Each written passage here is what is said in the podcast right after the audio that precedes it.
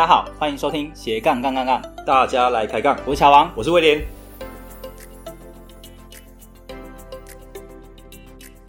这个节目主要是分享斜杠人的大小事。我们希望透过不同斜杠人的访谈经验，让杠粉们获得更多的斜杠灵感，不再被单一职业、单一收入给绑架，进而获得更自由的斜杠人生。毕竟人生只有一次，为什么不斜杠呢？节目的一开始，我们先来分享杠粉的留言。好，这位杠粉呢，他说：“我今天点开了艺人公司那一集，觉得这一集蛮好听的。每天产出量多必中，很有道理。”好。非常谢谢这位杠粉的留言。哎，威廉，你对艺人公司那集还有印象吗？有，嗯，尤其是他刚刚那个粉丝留言那个量多并重，我觉得这个哇，真我就真的很让人印象深刻了。对，真的，我们每次发展一个斜杠，真的是量要大，不然做一点点东西很难看得出效果来。所以乔王你，你你你现在的斜杠项目量那么大，有中了吗？呃、中中一些些，中一些些。我靠！但但最近可能熬夜要巨型，蛮辛苦的。哎、欸，对啊，我最近看你越来越晚睡，昨天回我赖一点多嘛，对不对？天哪！对对啊，你之前就是还没当自由工作之前。好像都是十二点前睡觉哈，现在怎么越来越晚了？这样不行，真的看起来要保养一下了。欸、对啊，但是说真的，你越来越晚睡，但是怎么感觉你的气色、肤色也是比以前更好啊？你到底有什么小撇步？来哦，不要暗卡哦。你不知道，就是年纪到了一定程度，就是要多吃一些东西来保养一下自己的身体嘛。哦、要花钱就对了哈，就只能靠那个，对不对？哎呦，哎、欸，那吃什么？那你有什么特别要分享我们杠粉的吗？哦，这个我觉得主要都是一些保健食品啊，对啊，那就是让你自己的身体会可以更好啊。嘿，哎，说到是保健食品，哎，我们那么多集好像还没有呃保健食品相关的呃斜杠的主讲人来到我们现场，对不对？哦，对，我觉得这个其实应该很多人都还蛮需要的。但我们竟然找不到斜杠人来分享，这还蛮奇怪的，对不对？对啊，而且我觉得这主题其实对斜杠人来说其实很重要，你知道为什么吗？因为大家在发展多元的斜杠事业的同时，嗯、那体力还有健康是很重要的。所以呢，嗯、我们今天好像很荣幸邀请一位重量级的嘉宾。对对对，没错。是谁呢？好，这一位呢，他是欧奎乐的负责人哦，他叫陈苑宇啊，因为我们认识，所以我都叫他小苑呐、啊。哎，那他是。德国马德堡大学的神经科学硕士，哇哦！所以我觉得他在专业上是一定有的。那他白天是在呃，他的正职是药品的公司业务，另外在创立了保健食品的品牌。好，所以等一下呢，我们会邀请他来分享一下他的斜杠以及创业的故事。另外也会跟大家讨论几个主题哦。第一个，什么样的因缘际会之下成立了保健食品品牌？第二个，保健食品大家都知道市场很竞争嘛，要怎么样才能突出？然后顺便跟他挖宝一下，哎，到底保健食品的概况又是如何？第三个，保健食品呃包含了代理啊，还有自行研发。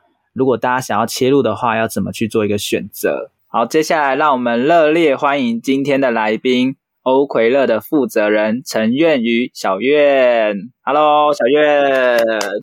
Hello，大家好，我是 OK 的负责人小苑。小苑是我参加就是投资理财的团体认识的一个朋友，然后那时候还是我们的副队长嘛，对不对？对。哦，对。对对对对对对。充满热情、热血，带领大家玩乐的副队长。对，所以后来我就跟小苑聊一聊之后，发现哇，小苑不简单呢，就是呃，他目前是欧奎乐的负责人。执行总监嘛，对不对？哇哦！所以我要叫总监好这样。这样刚好而已啦。没有啊，那个小月说那个 title 不重要。对对对，那小月要不要简单跟大家分享一下你现在目前在做的一些事情？你的正职啊，还有你的斜杠，大概是做些什么呢？那我自己现在本身的话，其实本业就是在药品公司当行销业务人员。的业务工作其实最主要就是去像药局啊，或者是诊所跟药师或医医师推广我们自己这个公司的一些营养保健品或药品。像去年其实还有在做一些像环保，就是日常的卫生棉啊，环保的卫生棉或日常生活用品的代理。然后另外就是还有在经营现在自己的自有的保健营养的品牌，叫欧葵乐 OK。哇哦，那小月，那我们好这边的话，可以请你简单也介绍一下，说，哎，欧葵乐的那个为什么叫欧葵乐？那为什么叫欧葵乐吗？其实是我用英文，就是我们的英文名叫 OK，就是 O K A Y E R。嗯，这其实是 OK 的，对不对？对，OK 的简写。那其实我们当初会发想这个名字，就希望说，其实我们就是从呃，去从各个层面都去照顾到我们消费者的健康，不管是从原物料的挑选，或者是制成，或者是安全性，就可以跟消费者说，哎。相信我们就是万事都 OK，然后你吃了我们的东西，可能在你的健康照护上也会 be OK。对，然后人生也 OK。对，没错。然后为什么要加 ER 呢？就是希，其实我们是希望帮我们，就是我们也整个研发团队都希望可以变成是我们消费者的一个健康健康的把关者。哦，以人为本，这样对不对？没错。那。小月，你本身就是念相关科系，对不对？嗯，对，其实算是相关的产业啦。因为我其实大学的时候就是念生命科学。生命科哦，你知道生命科学是什么？我知道。哎，那那你不就以前高中的第三类组这样一路上来？对啊，三类组哇，对，一直三类组。哎，那个始终如一耶。像我以前是第三类组，后来我大学又换了。嗯，对啊，对啊，因为其实我是念。台中的学校的生命科学系，然后后来我去德国读书，觉得也是读相关的，就是神经脑科学之类的。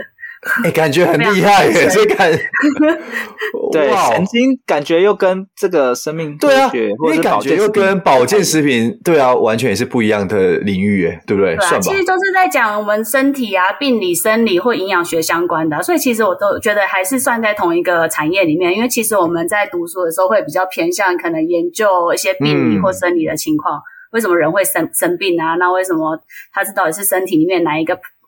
哪一个怕哪一个问题出现了发生了问题？哎，那小月其实我蛮好奇，是说，呃，一些朋友他也是可能是生命科学相关学系嘛，那感觉他们后来出社会发展，好像蛮多可能是偏呃，可能像学术单位，可能是在呃医院啊，或者是一些研究单位。那么你是怎怎样的机缘，是让你往业界这一块，而且是往像保健食品啊这一块的一个领域去发展的？嗯嗯，其实真的是蛮多人，就是我们同学毕业之后，当然第一个选择还是从事，就是投入就是学术研究嘛，啊、因为其实药剂还是最基本的。嗯但是，但是我就是一个不喜欢科学研做基础科学研究的人，我受不了那种在实验室里的孤独。我喜欢与人接触。哇，哦，你你不能，你不喜欢与 paper 接触，对不对？对，没错，不喜欢与 paper 在那边坐着等做实验。那还那还有，你没有继续在德国继续把那个 PhD 练完呢？不然你应该会。哎，真的真的，我跟你说，我跟你说，在国外真的不一样。就是会去读硕班的人，像我同学，他可能有从希腊啊、土耳其啊，嗯、反正亚洲、印度的国家去的，各国他们最终目的都是要念到 PhD。对大概我们班应该只有我没有读到博士吧。对，因为我印象中，像这这类科系，基本上呃，硕班就只是一个过渡的一个呃对过程而已。其实最终几乎都是拿 PhD 啊，感觉对，对不对？没错，没错。哇，那、嗯、那小月，那那这样的话，那时候怎么会想要就是说再往这一块？因为感觉大呃大家练这个主要是往 PhD 嘛，对不对？其实我觉得我会踏入这一块领域，可能跟我的家庭也有关系，因为我是我爸妈都是药师。所以其实我从小就一直在健康的领域里面打滚，因为我们家以前有开过药局，后来在德国的时候也是那个，就是接触到蛮多就是德式养生的啦。他们就是每次去看病，他们不喜欢开药，他们都用一些保健食品，然后或天然草药的东西去，就是帮你解决你健康上遇到的问题，像感冒，就是去超市。买感冒茶、维他命，真的，或者有感冒茶，有感，他们的茶类有超多的。哎，好酷，是用像比较天然的那种睡眠茶，然后压力茶什么之类的一大堆。我靠，就草本药方类似这样子，就感觉很像中医的感觉，对不对？那种感觉，对，有一点，嗯。跟中医其实有点像，它其实德国应该就算是有一点是西方的，就是中医药草的那种领域，就是西方的草药科学，嗯、就是德国最厉害的。哇、嗯！所以小院就在那边呃学习这方面的知识，药草知识 没有啦。哦哦哦。那后来也没有在那边呃工作什么之类的。对啊，没有想说在当地，譬如说职业，或者是说找一些工作机会或发展机会。嗯、当初是也有找到一个机会，因为我刚刚说，其实我不喜欢做科学。学研究嘛，但当初我本来就是对行销这一块还蛮有兴趣的。嗯，那时候其实，在德国的时候，我有找到一个呃，应该是算实习的工作，因为我读脑神经科学，它是结合脑神经科学跟行销领域，它叫做 Neural Marketing，就是可能用你的很听起来很艰深的。对啊，Neural Marketing，就神经，然后加上就是行销，行销哎、欸。对，它很酷，很特别。它就是可能用你的呃监测我们的脑电波，或者是我们的意识去发现说，哎。假设就是假设我们现在进到一家店里面，为什么这些这个消费者他可能眼睛先看到的是哪边，或者是他我们到一个网站上面去，对，为什么消费者眼睛都会去注视某个地方？那我们要怎么把这个东西，嗯、这个注视的这个点，把它放大成为我们的一个行销卖点之类的？对，然后怎么引诱迫使他，然后点下那个购买？对对对，购物就是去研究我们人类的意识跟行为，嗯、然后去做一个购买的行销的决策的。决定这样子，哎、欸，乔王，但是这个听起来蛮恐怖的。原来我们在网络上逛东西，其实 其实都可以侦测得 出来，一一婆 视。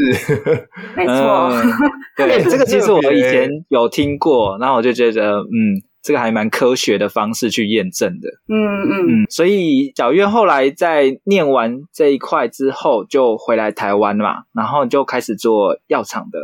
呃，业务吗？没有，那时候回来是也是到一间就是呃卖营养保健品的公司，它主要都是代理德国相关的原装进口的一些营养保健品，所以我觉得我会在这个领域也是因为可能我一回来的台湾的工作，第一份工作就是跟营养保健品相关，所以我对这个台湾的营养保健品的产业跟它的行销手法跟它的市场其实还蛮算蛮熟悉的。诶那小月，那我们这边其实蛮好奇的哈，因为其实大家都知道，其实，在台湾的保健食品其实呃范围或者是种类其实蛮大的，那也蛮 相对也比较复杂啊。你这边可以简单概率帮我们介绍一下，说目前台湾的保健食品的市场还有产业的一些概况，然后可能有大概的一些分类啊。来帮我们做个简单介绍好吗？嗯，因为其实我觉得台湾保健食品的市场，因为其实算是非常大，它一年的话应该有个一千多亿，其实都有。嗯，那以年轻人来说，他可能产它的类别可能分很多东西。呃，以我们可能像是二十几岁、三十几岁的年轻人市场，可能大概常见的就是减肥跟美白，可能是就是我们年轻人最常见的、啊。对，没错，没错。对吧？然后当年纪长一点，他可能还有分眼睛的保养啊、保护或益生菌、肠胃类的。对对对，然后或者是护脑的啊，或者是接近可能孕妇，她有一个保健的营养的市场，或者中老年人，其实还有很多个不同的市场的一个切点。哇，OK，威廉，你刚刚我们在聊到眼睛，应该你已经偏年纪比较长。哎，希望你你讲我，你应该也要多注意哦。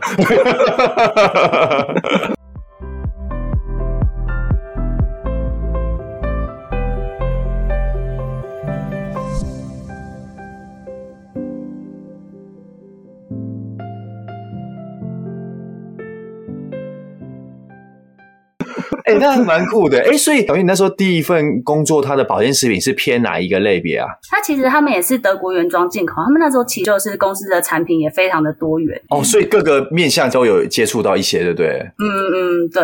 哇哦，那所以后来你就在这间公司做到呃什么样的程度？然后后来你再转到药现在现在对，就是现在这边现在这边的位置。开始到这一间公司的时候，其实做的是协理的特助，对，其实跟行销一起。其实也不太相关，觉得这也是一个呃成长的一个经经历啊。因为其实做事业特助的时候，嗯、就是你你真的是去看懂一个管理者、一个高阶主管他在想什么，然后他到底怎么去思考的流程，怎么去管理他下面的人，嗯、帮他做很多事情的同时，其实我也是学到蛮多的一个经验。因为我对行销这部分一直都还蛮有兴趣的，嗯，所以他当初其实刚好有个机会是公司他们的行销的一个职员离职了，然后他们暂时就是找不到。一个新的人来顶替这个工作，然后就直接问我，那你要不要来做？就是行销，行销计划。那时候我其实根本就完全没有经验。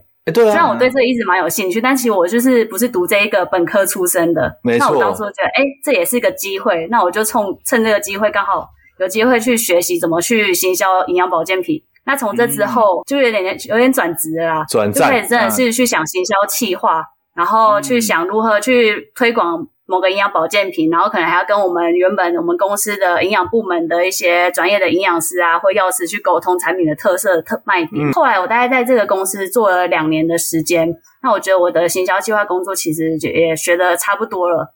那我后来就想要挑战自己，就是做业务的工作，因为人家都说业务工作就是成为老板的第一步。没错，你要先去接近市场，然后了解消费者在想什么，然后怎么去推广这个产品，你才有办法去做老板。所以我那时候就想说，好，我现在就要来挑战业务的工作，所以我就去药品公司 担任的业务人员，就是站在第一线，然后就直接跟药师或者是医师推广自己自己家。所以就是现现在的这个工作嘛，吼，就是现在的呃药厂哦药药品业务，OK。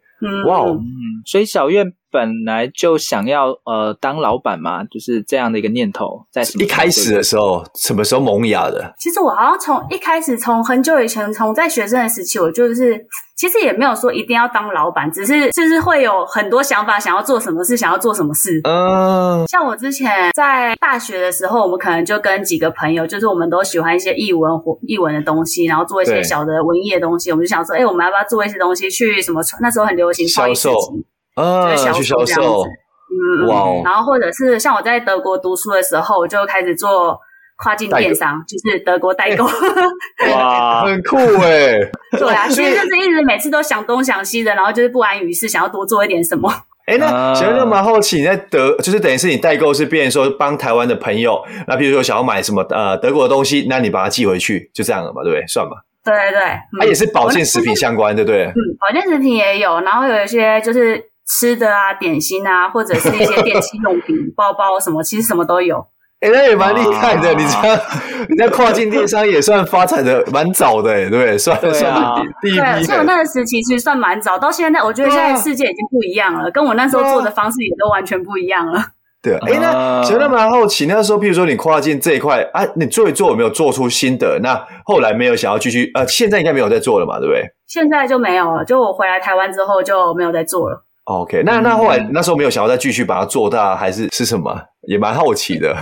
其实那时候因为刚好一个机会点，呃，因为毕竟做德国代购或跨境电商这种东西，你因为你在德国生活，你如果要真的在那边找到工作有签证的话，你必须要去找一个正正正式的工作。那做代购这件事情是没有办法去拿到工作签证的，嗯，所以当初就就是想说，好，那我就是要开始认真的找一份正职的工作的。那其实也是因缘巧合之下，我就是在台湾有了另外一个工作机会，那我就决定就是回到台湾工作。嗯、那德国代购那边的东西的话，其实就是当下就这样放下来了。嗯、我想你没有在等你找找一个代理人，继续帮你帮你操盘。对啊，其实也蛮可惜的，因为那时候做的其实算还不错。我后来没有做的时候，其实都一直收收到之前的消费者的讯息，说：“哎、啊欸，你怎么没有在做了？我真的还想找你买东西耶、欸。”小月，我都断货了，对不对？我赶快补货。对，对啊，所以小苑，你像你那时候这样的通路，就是你变成说是可能有自己一个网站吗？还是怎样去做一个曝光啊？因为我们那时候可能就是网络的电商平台还没有这么多元，这么多种类，像现在，没错，也没有 IG 啊，大概七八年前了吧？对啊，那时候 真的，那时候大概 我一开始就是用，有那时候已经有 FB 了。我那时候一想到要做德国代购，其实我。我就想要把它搞得好像真的一回事，我就还自己创了一个 logo，然后取了一个名字，一个名字，然后弄 开了一个粉专。也是 OK 吗？OK，就是我那时候叫菜篮无国界，就是想说大家买东西的时候都是就是没有国界，可以买到世界各国的东西。哎、欸，也蛮有趣的啊，这个也蛮有趣的啊，对，对啊。嗯、啊，但这个社团还在，只是没有在经营就，对了。我好像后来把内容删掉了吧，就可能删除，我不确定他还活不活着。是哦，哎、欸，那也蛮哦，所以也是透过 FB 这样去做宣传，对不对？我那时候其实透过 FB，然后还有那个 PPT，嗯哼，PTT，对，就用这两个去做宣传。然后后来在比较后期一点的时候，有开虾皮的卖场，因为后来那个时候虾皮就出来了，虾皮跟雅虎的卖场也都有开。哇，所以这个其实也是有一点类似电商的一些经验。对，那应该算是我第一次真的有稍微认真的在尝试做接触电商。嗯，对。那你那你起跑点很早哎，靠，对不对？在学生时期。对啊，那后来是怎么样成立欧奎乐的？是在什么样因缘巧合之下呢？因为其实后来会最近会成立欧奎乐，其实是因为刚好呃，我发现，因为其实算是我爸妈都是药师。然后他们有了就是大概三十多年的一个呃药品或者是营养保健品的一个呃研发的经验，嗯，对。那那时候我就想说，哎，刚好我爸妈他们有这样的资源，那我又是一直在营养保健品这样的产业工作，那不如我们就是把他们把我就找他们两个当来当我的合伙人，哇！那他们两个就是负责产品研发的部分，那我就是负责后续的，就是整个整体品牌的营运跟行销推广的部分。你你是后面的操盘手就对了。对，我就是利用家里的资源，然后来成就我现在的一个梦想。哇！所以这样的一个品牌是呃，在什么时候成立的？是对，创立多久了？我们成正式创立，大概开始产品的品牌上线，应该是呃去年六月份左右。大概成立大概半年了。哎、嗯，那请问那这个新的品牌，然后它的通路或者是它的产品定位，呃，跟是有没有什么就是呃特别不一样的地方呢？对，因为保健食品其实也蛮竞争的嘛。嗯、那欧葵乐在这样的一个定位上，跟其他有什么不太一样？嗯，因为其实我那时候呃做欧葵乐这时候的产品的品牌的定位，我希望是抓在我的客群可能是。呃，三十岁左右，可能二十八岁到可能三十五岁的一个小资族，这个时候的人，我们这个年纪的，可能才会对健康稍微有点意识到，哎，我要开始危机感，危机感，对不对？对，对，有点危机感。而且其实最近的健康意识，慢慢大家越来越有健康意识的抬头，像大家现在最近越来越会去健身房运动啊。然后可能要吃的比较养生，嗯、吃沙拉或吃蛋白质餐等等等的。现在人对健康其实蛮重视的。那其实我那时候做的，呃，会做营养保健品，其实也是希望说，我们的营养保健品可以不用像药品一样。我们不用像在吃药一样，我们应该说，我们不是等到我们真的生病了才来吃营养保健品又吃药，而是真的是预防胜于治疗这样子。嗯，哇哦，哎，所以这呃这个品牌的产品的话，它其实就是变你们全部自主研发就对了。嗯，对，我们产品全部都是我们自主研发的。哦就是我爸是药师，他去研究很多，就是药理、病理、生理，然后跟营养学，然后最后这样设计出来。集大成，把三十年的精华都给他去了，对不对？对，集大成之作的球。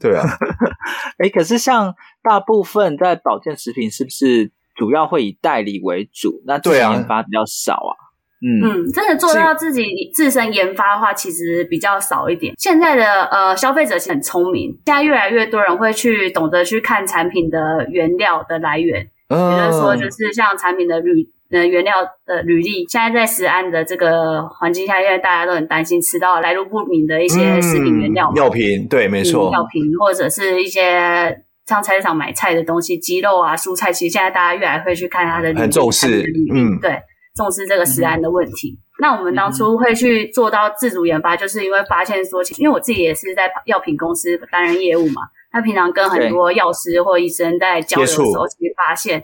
很多就是他们可能会担心说，哎，我跟这间公司买的一些营养保健品或生技的产品，它的成分包装上其实都没有写的这么明显，说它到底用什么原料，它到底什么来源，或者是它的剂份、剂量的成分到底加了多少。所以其实我们当初会决定要来自己做这个营养保健品的话，这也是希望可以提供给就是可能我们的家人朋友或者是我们的消费者一个更健康或更安全的一个。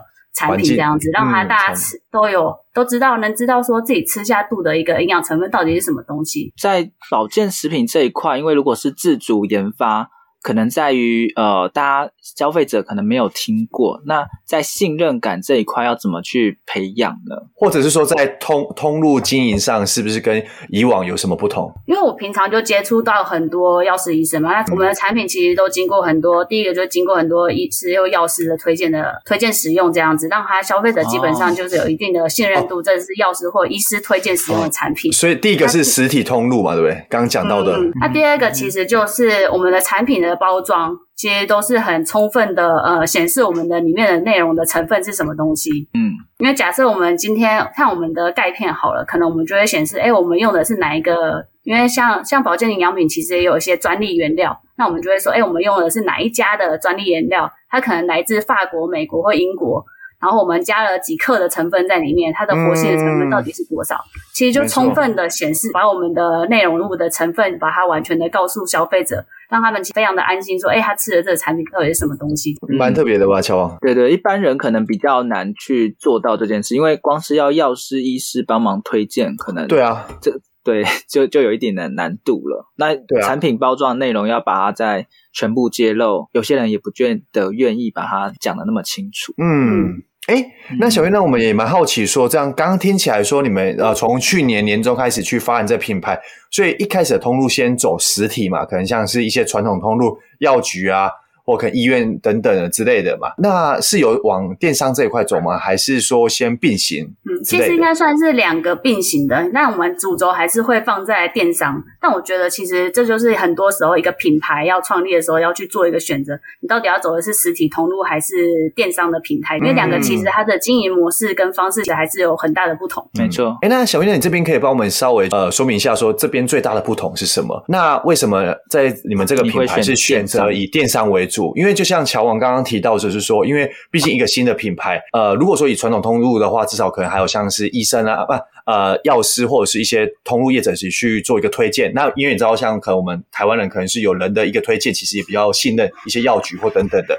那在电商市场上的话，呃，如果做一个新的品牌，你怎么会呃，就是说有办法在半年的时间之内有这样做目前那么好的成绩与突破？那你做到是做到比较特别的地方是什么？像刚刚说的，实体通路的曝光度高，然后就像是刚刚说有医师或药师去做推广，嗯，这样的速度其实会比网络上来说，它的销售速度一定会比较快的，因为它就是建立在人与人的信任感之上，连连接，人与人的信任感连接，没错。乔王，乔王，笑死我，乔王。OK，我是很正经在讲啊、哦。对啊，因为其实就是你会去，可能像实体通路，你会买东西的话，大部分还是可能像专业人士的推荐，或者是你的亲朋好友的推荐，那还是你可能购买东西的一个决策的一个重点之一。没错。那所以实体通路或者是线下销售的话，就有这个优势。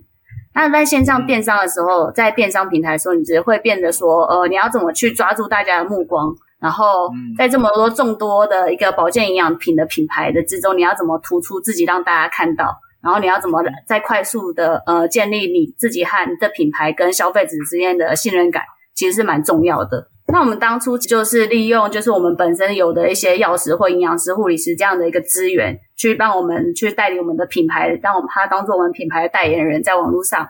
或者是找一些呃一些 KOL 一些领导者，就网络上的一些小网红等去做业配，或者是可能找一些团购的团妈去让我们他试用我们的产品，让他感受到我们产品的一个特殊性跟呃 CP 值之后。然后他就会愿意去为我们推广，就是代言我们的产品。其实都是运用一些网络上，其实在网络上还是口碑行销，口碑行销去做产品的推广，才是最快速的。OK，哎，所以小月，那这边我们看到是说，所以你的电商的通路是选择可能是自己的官网为主嘛，然后再搭配一些 KOL 的流量或者是一些口碑行销的一个曝光嘛。嗯，对，对。那但是另外的话，呃，就是说你有像可能过往有些产品是他们一开始先走一些大型的呃线上通路。譬如说，像是 Momo 啊，或者是 PC Home 啊，对，PC Home 啊，雅虎啊，什么之类的之类的嘛，就是有搭配这些平台吗？还是是资源是分散，还是是集中？我们其实一开始资源就是决定集中在我们自己的电商平台，而不去走那些像 Momo 或者是 PC Home 或者是露天这样的一个的电商平台。我们就决定用自己的网站官网来做销售。OK，哎，那这样做的原因，对啊，因为蛮蛮好奇是为什么的，嗯。第一个其呃其我们其实是希望让大家看到我们的品牌的一呃专业感跟信赖感。官方网站其实比起一个购物平台来说，它更能就是让人家建立起一个信任感。然后另外就是前在在电商的，可能像 Momo 或者 PC Home 这样的平台，如果你上架的话，你可能是不知名的品牌的话，第一个你是新的品牌，你可能就是呃大家也不知道你这个品牌是什么。他可能也不会去购买做选择，嗯、所以我们当初会决定说，哎，那我们就从自己的官方网站先开始着手。嗯哦，哇，那你这样的流量就要想办法去自己抓得到。哦、对，没错，对，乔乔王讲到了一个关键，对，因为其实像电商平台，他们有自己自带流量嘛，他们本来就有很多的 user 在使用，所以其实没错没错，它的优势就在是广大的流量。那如何？嗯、那所以其实我们一开始。就会想要，就是在自己的官方网站要怎么去带起一定的流量的话，这也是很重要的，因为只人潮才是钱潮。你要是官方网站建起来，然后但是你却都没有来，就是没有流量的话，其实也没有用，因为等于你这个品牌还是没有曝光度的。嗯、那所以其实我觉得做电商最重要就是要经营 SEO，也就是就要写一些部落格的文章啊，或带流量这样子。就讲一些像我们营养保健品的，可能我们就会讲一些跟健康相关的，或者跟营养保健成分相关的一些文章。文章啊，然后透过文，就是大家去 Google 搜寻的结果下，他可能说，哎，这个蔓越莓到底要怎么吃会比较好？益生菌要怎么选比较好？他在这个时候，嗯、消费者在网络上搜寻的时候，其实就有机会进到我们的网站。